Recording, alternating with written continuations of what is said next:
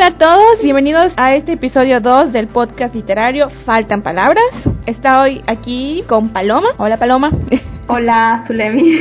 Muy bien, el día de hoy, después de varias pruebas científicas, les traemos un podcast un poquito chistoso que se llama Libros de Closet. Los libros que de alguna manera nos gustaron en algún momento de nuestra vida, pero ahorita digamos que no es que no estemos orgullosas de gritar a los cuatro vientos, pero para algunas personas son obras literarias que generan mucho material para memes, digamos de alguna manera, o que no, no tienen una gran riqueza literaria y no consideran muchos que deberían de gustarte, pero bueno. Sí, o son libros que no, que no dices en voz alta, ya sabes, cuando quieres tener una conversación intelectual y presumir que has leído mucho, pues son de esos libros que no mencionas, la verdad, porque no es que no los hayas disfrutado, como dices, pero pues sí da un poco de, de penita.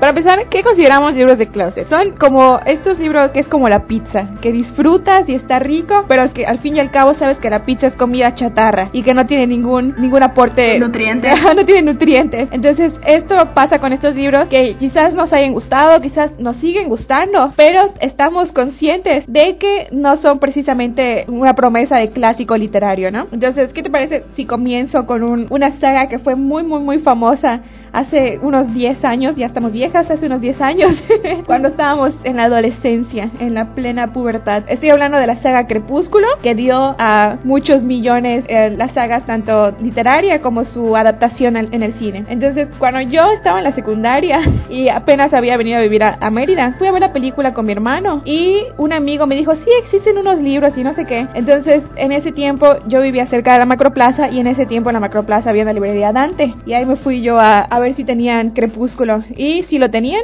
me lo llevé a mi casa y me lo leí en dos días y quedé toda encantada. Enamoradísima de Edward Cullen.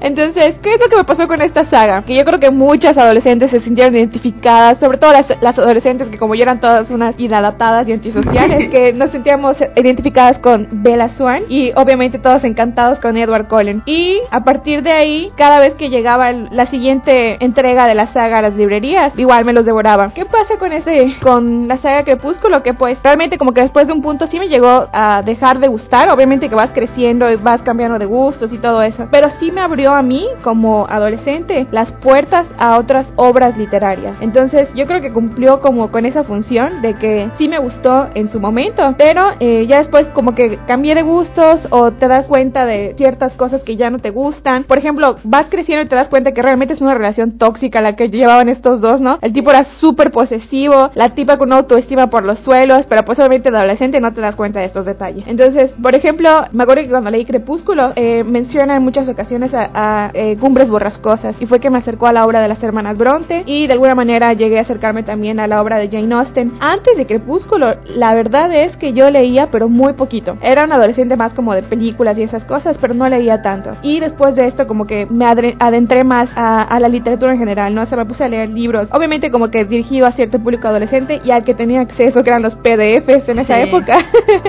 pero pues sí, cumplió como que esa función padre de que me acercó de cierta manera a la literatura. Crepúsculo creo que fue muy importante para la mayoría de las adolescentes. No sé si ya lo mencionaste, pero que todas querían tener de novio a Edward Cullen.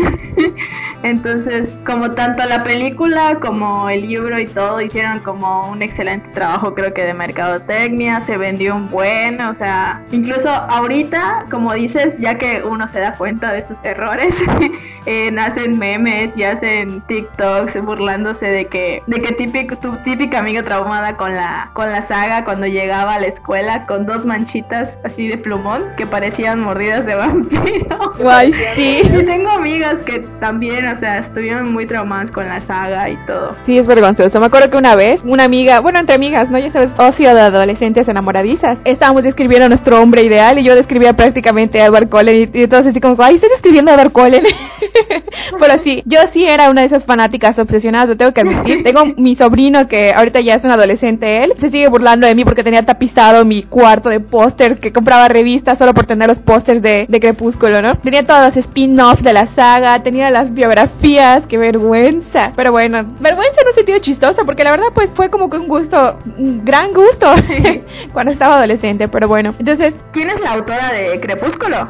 Es Stephanie Meyer, que después no volvió a sacar ninguna otra obra. Realmente solo ha masticado Crepúsculo porque sacó como una versión, una versión de Crepúsculo desde la perspectiva de Edward Cullen. Y ahora, ah, es verdad. Ah, bueno, eso acaba de salir. Y antes de eso sacó como una versión de Crepúsculo, pero donde cambiaban los papeles. La chica era la vampira y el chico era el adolescente inadaptado, ¿no? Obviamente ya no lo leí porque qué flojera, señora, póngase a escribir algo distinto. Sí, le siguió sacando jugo. La verdad es que no sé si tuvo tanto éxito, no creo, pero bueno. Y ese es uno. Más adelante, otra de las cosas que este sí me da un poquito de pena decirlo. La verdad es que yo sí fui una de esas adolescentes wishonas que les gustó 50 sombras de Grey. De hecho, precisamente ahora que lo recuerdo fue por Crepúsculo que, me, que llegué ahí porque decían que era como una versión erótica de Crepúsculo.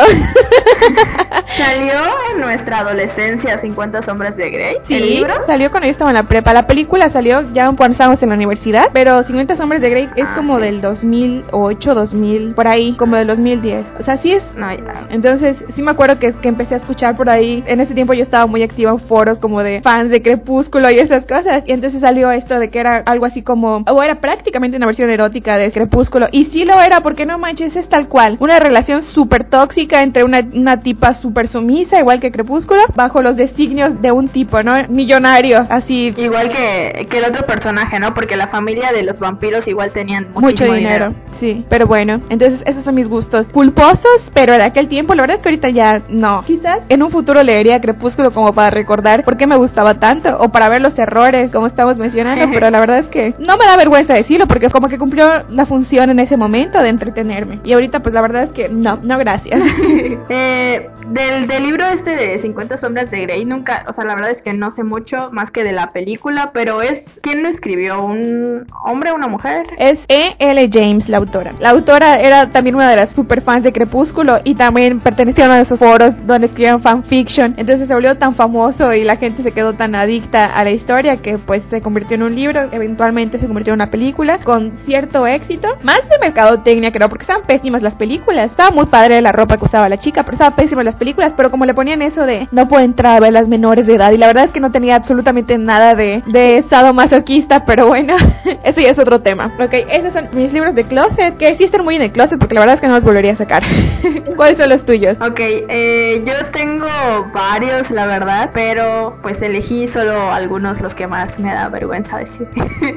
Voy a empezar igual con mi adolescencia, ya que tú iniciaste con eso. Yo era muy emo, entonces la verdad es que obviamente el libro que elegí tiene que ver con, con esta etapa emo que atravesé, que se llama Ghost Gear de Tonya Hurley. Y es un libro que creo que hizo hasta cuatro o cinco libros. Sacó como una trilogía que tenían que ver con la misma historia. Luego sacó un especial de San Valentín y luego sacó hasta un especial como enfocado en Día de Muertos. El libro trata de una chica que va creo que a la preparatoria y un día se atraganta con un oso de gomita y se muere. Y su fantasma se queda como que viviendo ahí en su pueblo y empieza a interactuar como que con los personajes, ya sabes, los típicos personajes de, de una prepa de Estados Unidos, de que la popular, el chico guapo, la niña rara pero que es guapísima y buena onda. Entonces todos los típicos personajes que se pueden imaginar de una serie estaban en ese libro. El libro, eh, recuerdo que tiene su frase introductoria era, ¿alguna vez te has sentido invisible? Y yo así como toda chica emo, sí, sí me siento invisible. y pues yo era súper fan, o sea, de verdad tenía hasta el cuarto libro, hasta el de San Valentín. Mi mamá me los regalaba cada cumpleaños y Navidad. Em, las portadas estaban súper bonitas, eran así moradas con unas ilustraciones bien lindas. Em, sí me da vergüenza admitir que, que disfruté mucho esa saga porque la verdad era muy tonta. O sea, la verdad es que de ese libro no hay como tantas cosas rescatables, era como muy... La música. Pero, ajá, a eso voy, de eso puedo rescatar. Este libro tiene, cada capítulo tiene una frase de una canción o frases de otros autores de libros. Entonces me acuerdo que yo me puse a buscar todas las canciones que salían en ese libro y ahí pues conocí como a otras bandas que eran de rock o como, como de un rollo más under, así medio punk y así. Y también conocí como a otros autores porque tenía frases de otros autores como de clásicos. Entonces también gracias a ese libro pues me enteré que existían otros otros mundos y que eran obviamente mejores escritores, ¿no? Que ese libro, pero pero igual como tú dices fue así como mi yo sí leía mucho antes de eso, pero le agarré como incluso más gusto a leer, o sea, no eran libros chiquitos, sí tenía como bastantes páginas y yo me los echaba todos. Y em, por otro lado tengo otro libro que también me avergüenza mucho. Bueno, más bien no no es uno, son muchos. Es un autor que todos odian, que, se, que, seguro todos lo conocen, se llama Pablo Coelho. ese sí, sí, de verdad yo me arrepiento, discúlpenme todos porque lo leí. Me arrepiento por haber pecado. Me arrepiento. Eh, pero no fue mi culpa, fue culpa de mi mamá. Mi mamá siempre ha sido como la persona que me inculcó como la lectura y ella desde que yo estaba chica en vez de juguetes me daba libros. Entonces ella me compraba libros de Pablo Coelho. Y para Navidad me acuerdo que pues yo pedía libros y mis familiares pues me decían de qué autor y yo decía de Pablo Coelho. Entonces la verdad es que yo creo que leí casi todos los libros de él cuando estaba más joven, o sea, como antes de entrar a la prepa. Pero hay uno que debo admitir que sí me gusta, que se llama El Zair. Y me acuerdo que ese libro lo encontré en Dante en 50 pesos y fue el primer libro que yo me pagué con, con ahorros en la secundaria. Y no sé, como que se volvió muy especial para mí, de hecho todavía lo tengo. Todos mis demás libros de Pablo Coelho los regalé, la verdad. Pero ese libro sí lo guardé porque no sé, siento que es muy especial. Eh, no, no es un buen libro, o sea, es un mal libro. Nunca lo voy a volver a leer. la verdad, nunca lo voy a volver a leer. Solo lo tengo porque representa como algo especial para mí. Pero pues sí, me leí casi todos los libros. Me leí El Alquimista en todas sus versiones. Me leí, no me acuerdo cómo eran los otros nombres. Uno que se llamaba Ser como el río que fluye.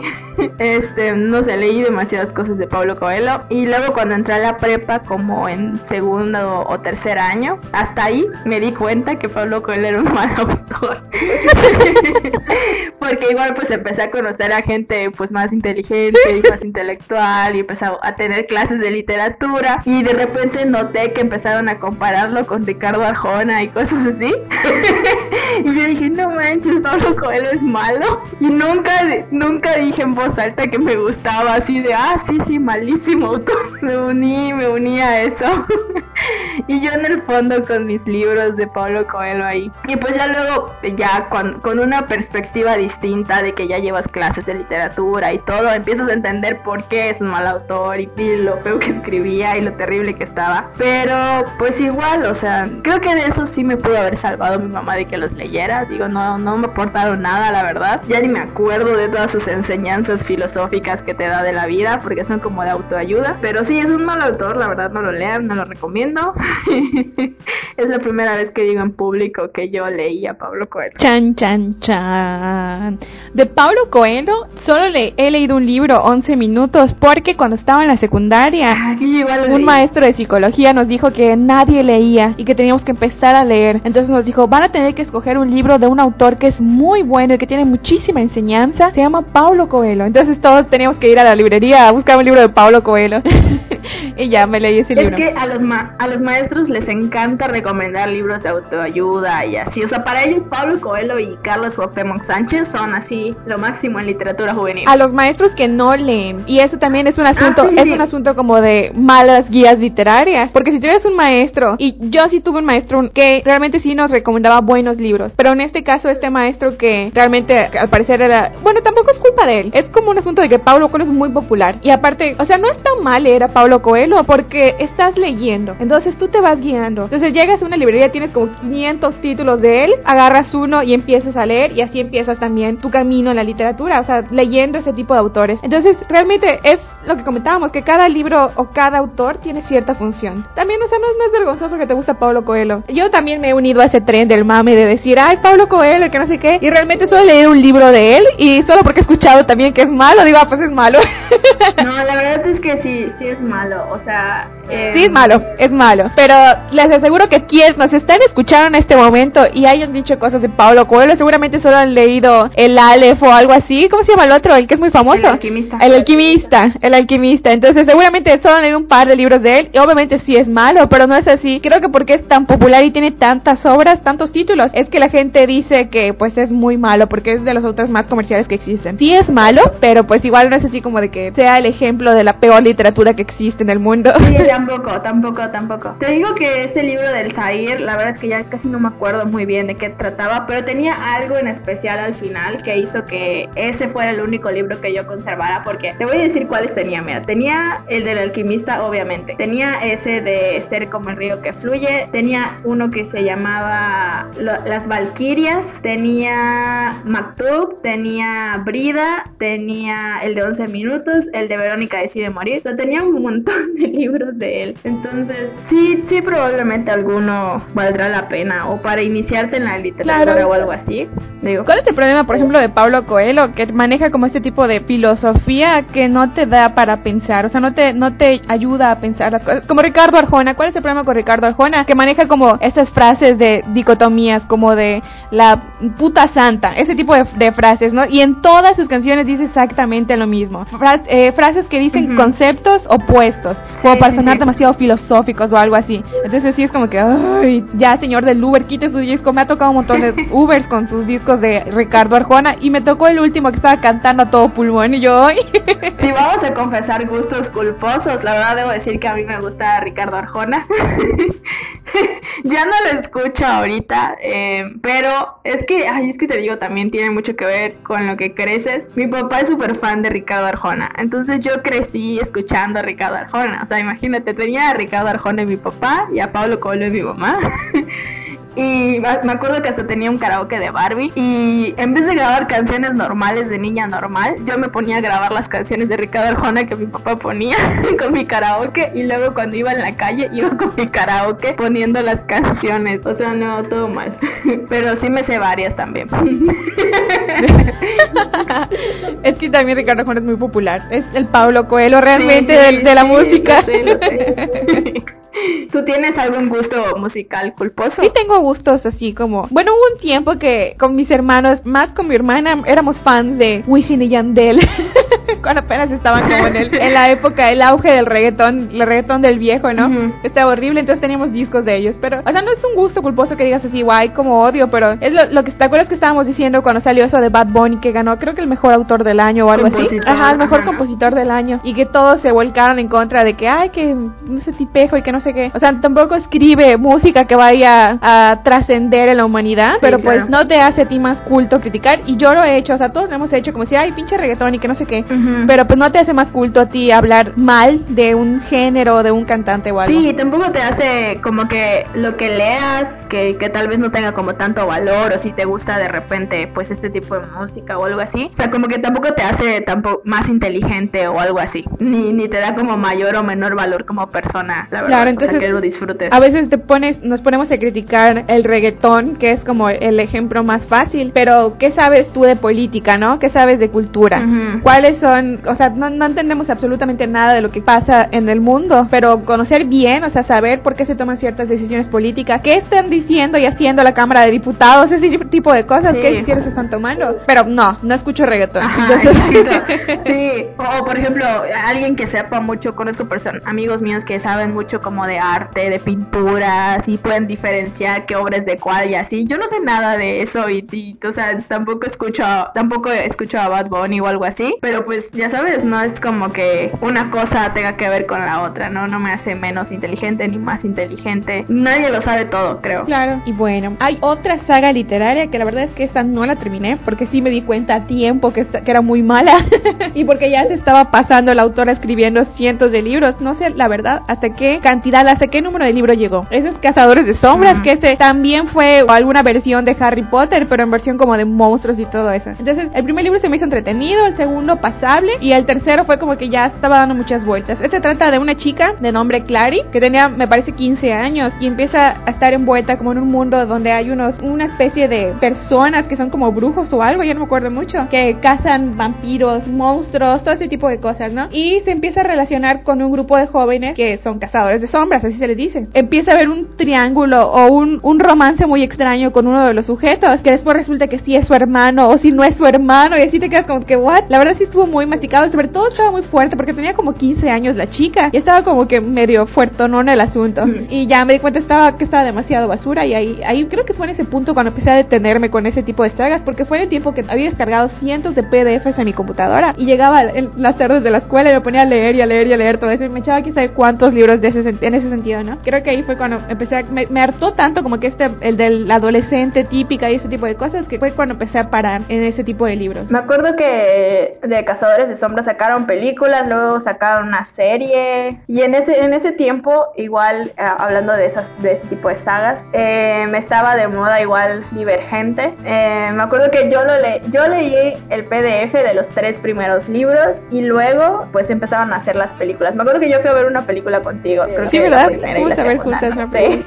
Pero igual es que en ese momento hubo así como el auge de hablar, de hacer de este tipo de, de sagas juveniles con mujeres protagonistas, pero que se enamoraban de algún tipo de ahí problemático o lo que sea. Y todas estaban basadas como en una en un mundo con una sociedad distópica o algo así. Me, me acuerdo que por ejemplo este de Divergente tenían como cinco facciones, la de los inteligentes, los valientes, eh, los que eran como pacíficos y los altruistas, me acuerdo. O sea, no tenían esos nombres, tenían otros, pero pues básicamente era esto en lo que se basaba. A mí me gustó mucho, la verdad, el primer libro, debo admitir, pero, o sea, no, ya no los compraría ni los leería ni volvería a ver las películas ni nada. ¿Sabes cuál es el problema con estos libros? Más específicamente como de las sagas distópicas, que está también los Juegos del Hambre entre ahí, que se hizo más famosa, Divergente, como Maze tú comentas, Runner. de Maze Runner, que tenían una trama sumamente débil, que no entendías por qué esta persona que era el protagonista tenía que ser tan importante para e- ese mundo y que para por qué lo odiaba tanto el gobierno, ¿no?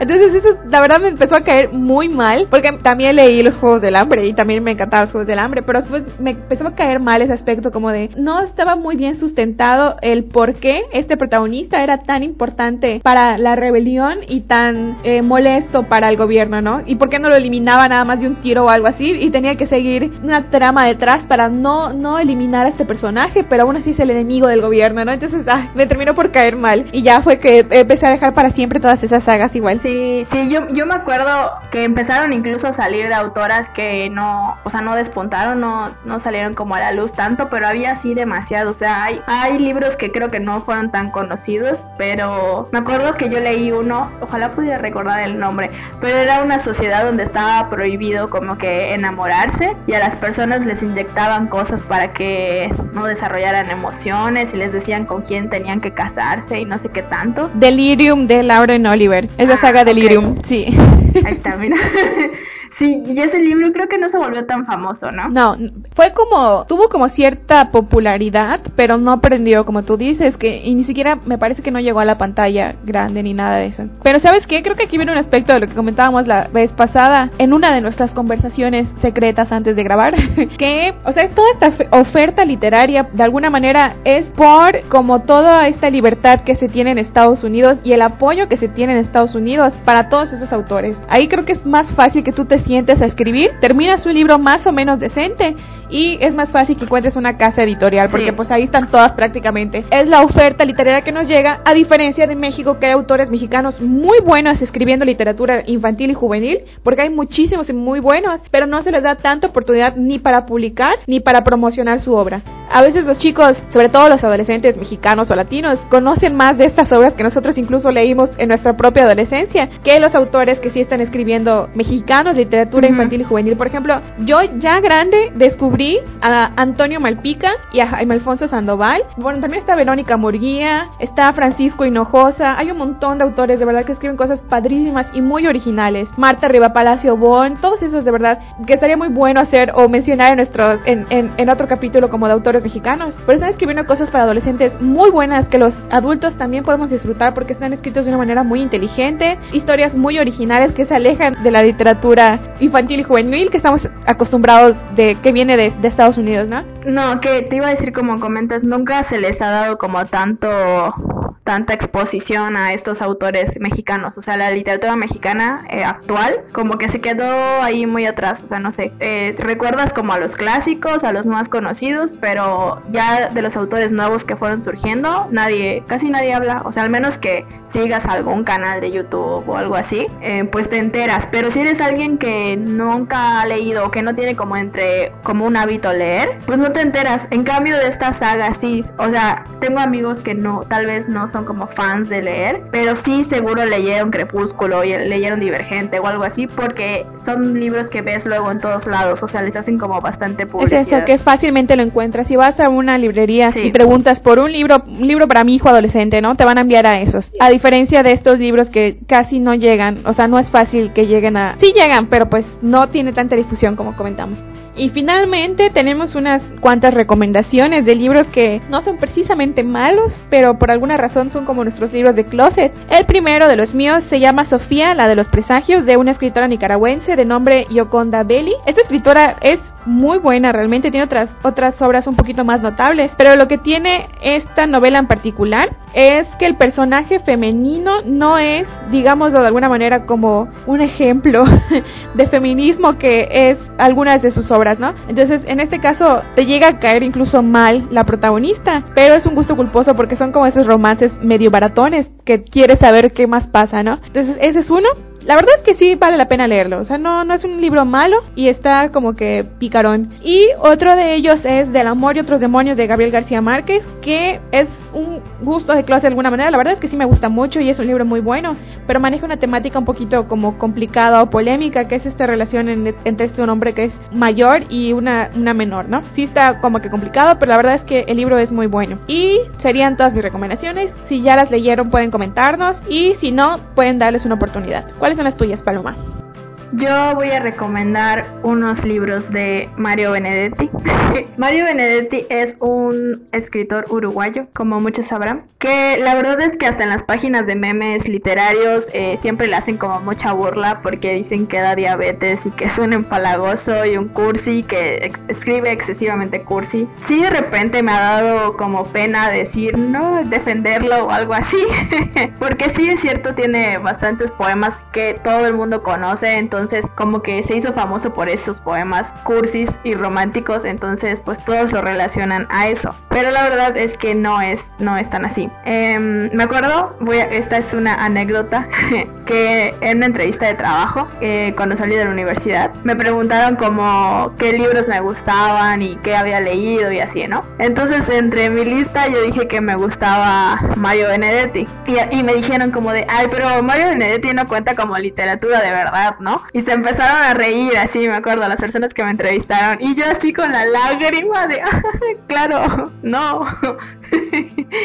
no, me dio pena, la verdad, defenderlo y, decir. Pero ahorita ya no. Entonces por eso lo recomiendo. recomiendo uno que se llama La vida ese paréntesis, que es una colección de varios de sus poemas. Ahí pueden ver como otra cara del Mario Benedetti Cursi que todos conocemos. Tiene poemas que hablan como pues de la vida, de la muerte también del amor, pero también tiene otros que son como más políticos. Eh, como te comentaba, la verdad es que tiene una gran como serie de poemas que fueron pues para defender toda la situación política que estaba pasando con Argentina en esos tiempos, con Argentina, Uruguay y todos como los lugares cercanos. Tiene poemas que hacen como crítica a este mandatario que había en ese momento, tiene poemas que hace como el despertar como de los ideales de la juventud entonces habló mucho por su país también. No solo hablaba del amor y de poemas que le puedes decir a tu novia o a tu novio, sino que también tenía poemas que llevaban un mensaje. Y junto con esto quiero recomendar un libro de él, aparte de La Tregua, que es como su obra más conocida, eh, uno que se llama La Borra del Café.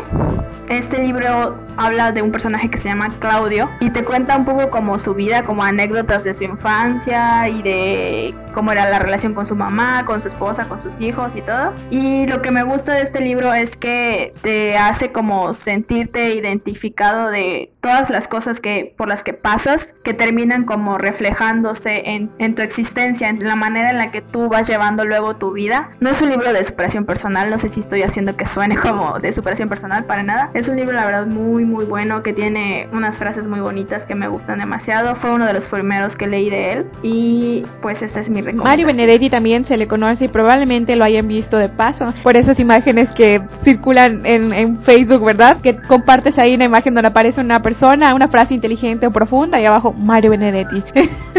Ajá, sí, sí, sí. Es que comparten mucho este poema de él de... Ay, ¿cómo se llama? El de táctica y estrategia. ¿Estrategia ah, o táctica y estrategia. Ajá, ese es de sus poemas más conocidos, entonces todo el mundo lo conoce por ese, que no es de sus mejores poemas, obviamente tiene muchos, muchos muy buenos, la verdad. Y es que además creo que tiene una amplia producción literaria, ¿verdad? Hay mucho, mucho material para memes y para compartir las frases. Sí, sí, pero si le dan una oportunidad de leer eh, los libros que escribió y también otro tipo de poemas que tiene, tiene un libro que se llama Montevideanos, creo, donde habla cómo, cómo fue y cómo es la gente ahí en Montevideo, que es de donde él es. Y tiene una manera muy, no sé, especial de hacerte eh, sumergirte como en su cultura y en su gente y en las calles y donde él creció y vivió. Entonces, la verdad es que sí, sí deben de darle una, una oportunidad. Es que ese es el asunto como los libros de closet, lo que mencionas, por ejemplo, que es una historia muy interesante la de tu entrevista de trabajo. ¿Por qué deberíamos de guardar nuestros gustos en el closet, no?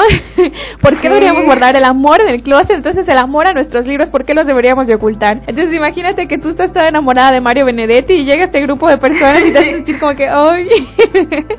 Pero bueno, no se avergüencen de lo que leen. Sí, no, no hay que ser cobardes. Claro que sí. Y aparte, de verdad, no se avergüencen por lo que leen y lo que les guste. Una cosa es como defender ciegamente una obra literaria, pero otra cosa es conocer los defectos de esa obra y aún así defenderla porque te gusta, como una pareja. Entonces, de eso se trata también la literatura, como de aprender a ser autocríticos, pero también amar a capa y espada todos los libros que nos encantan. Sí, si te gusta, pues qué importa, o sea, qué importa que a alguien más no le guste, eso no la hace como, no le quita el valor que tiene para ti. Entonces, bueno, estos fueron como nuestros libros de closet, entre comillas, porque no se avergüencen de lo que leen, y estas fueron eh, nuestras recomendaciones al respecto. Entonces, nos despedimos, este fue el segundo episodio de Faltan Palabras, y los esperamos para el siguiente episodio en el que vamos a hablar acerca de escritores mexicanos que nos gustan muchísimo. Entonces, espérenlo porque se va a poner bueno. Esperemos que les haya gustado a usted también. Cuídense mucho, eh, no salgan,